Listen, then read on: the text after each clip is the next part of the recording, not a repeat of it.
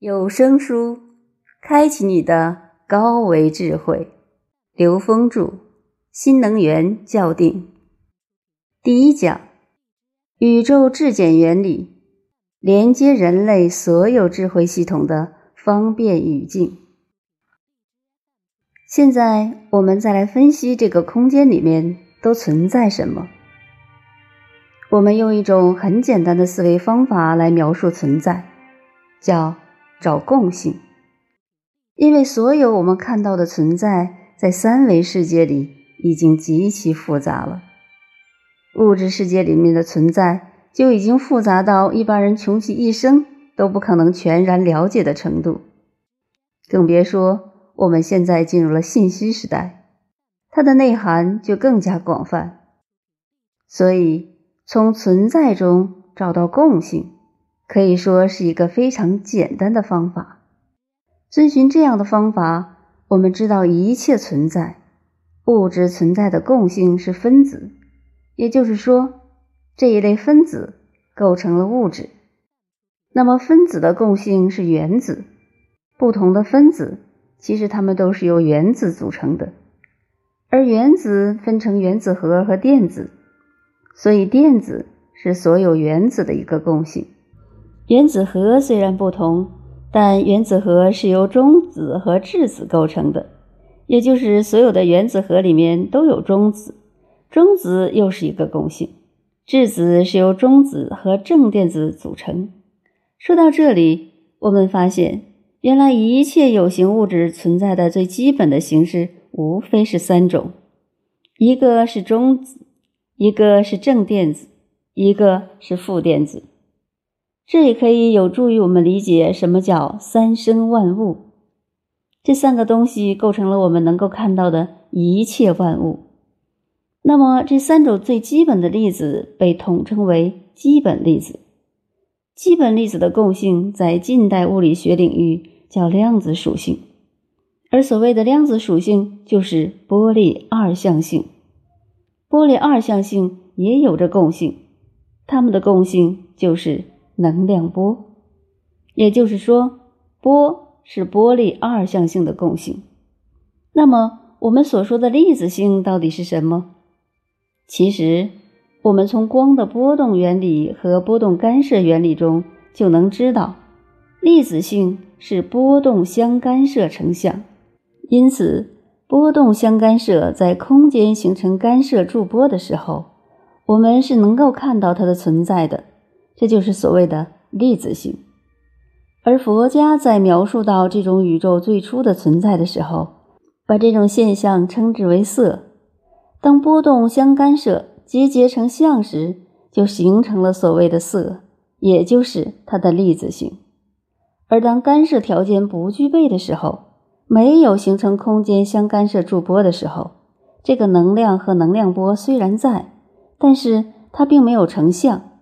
那佛家在这个系统里面管它叫空，所以色不异空，空不异色，色即是空，空即是色，而且它不增不减，不垢不净。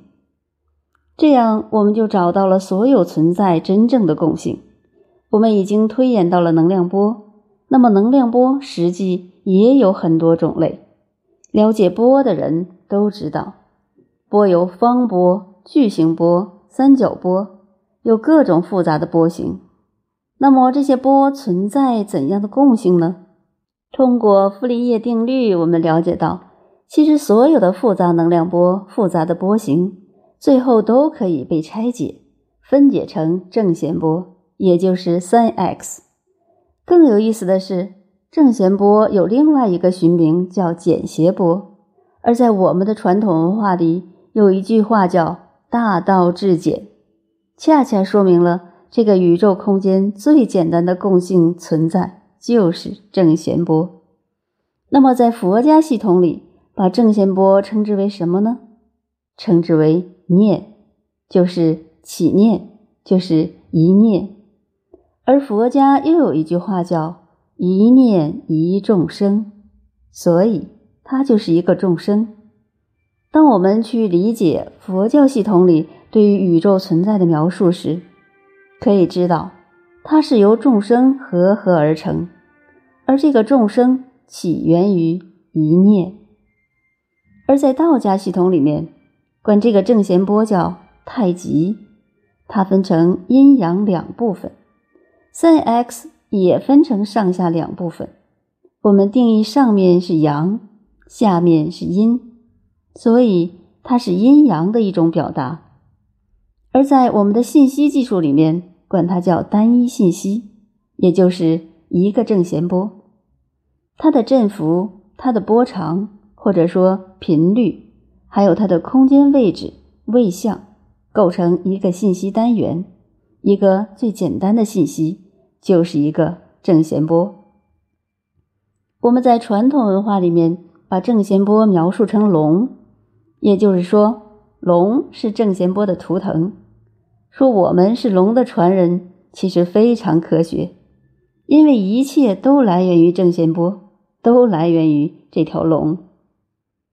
一般人在研究能量波时，更注重研究能量波的振幅，也就是它的强度、频率、波长、色彩等，而忽视了一个非常重要的概念，就是正弦波或者叫能量波的维度。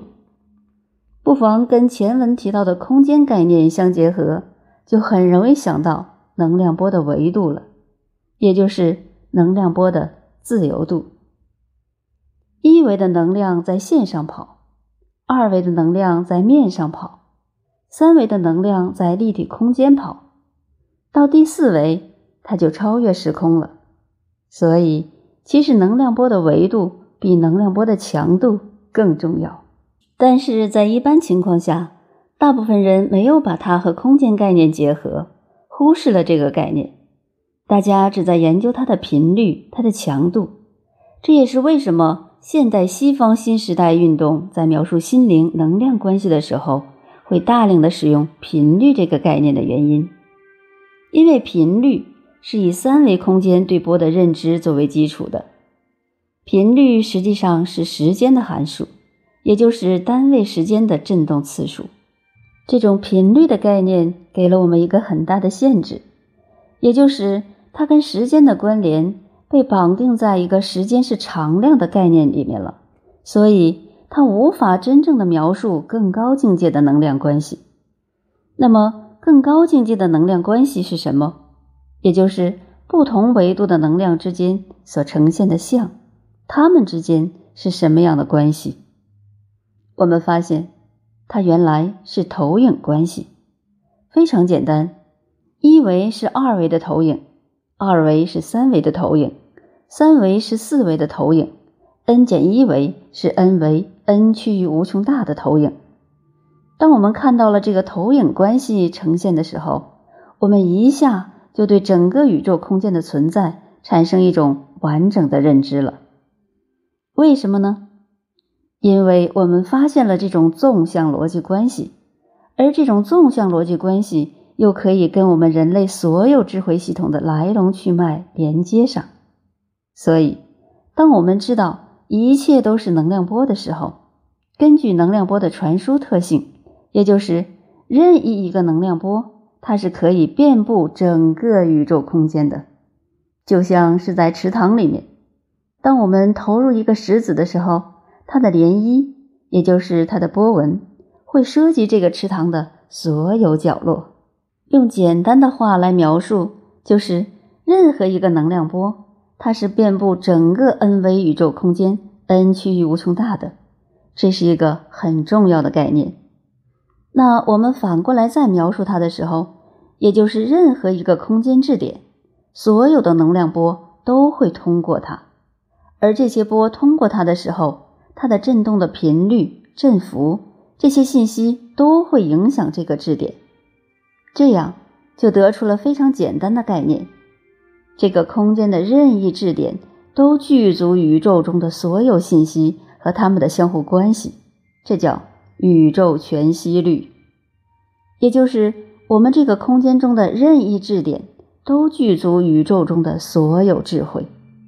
这恰好是释迦牟尼初定的时候说的一句最重要的话，叫“原来众生皆具如来智慧德相”。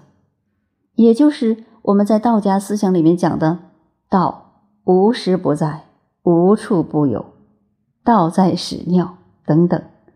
因为任何一个质点具足 n 维空间 n 趋于无穷大的宇宙智慧。此时，我们再看我们整个的空间和能量描述，就能看明白了。